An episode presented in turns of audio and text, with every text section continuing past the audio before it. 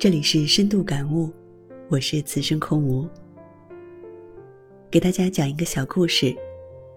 一位哲学家带着他的弟子游学世界，在游历了许多国家，拜访了许多著名的学府之后，一个个满腹经纶的他们回到了出发地。进城之前，哲学家和他的弟子在郊外的一片草地上坐了下来。哲学家说。在你们结束学业的时候，今天我来给你们上最后一课。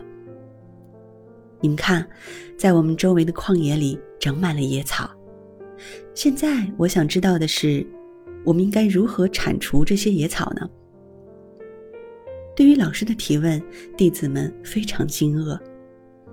他们没有想到，一直在探讨人生奥妙的哲学家，最后一刻问的竟然是这样的一个简单的问题。一个弟子首先开口：“老师，只要有一把铲刀就够了。”哲学家点点头：“用火烧也是很好的办法。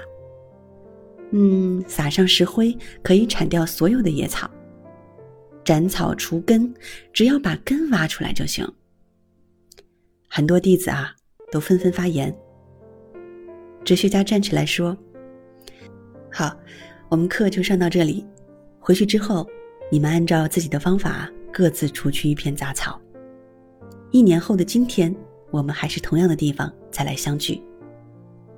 一年以后，他们都来了，不过他们发现，原来相聚的地方不再是杂草丛生，而是一片长满谷子的庄稼地。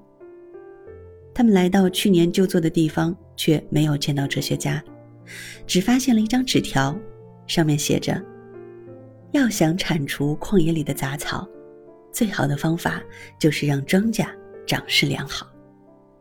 同样，要想让灵魂没有烦扰，唯一的方法就是用美德去占据它。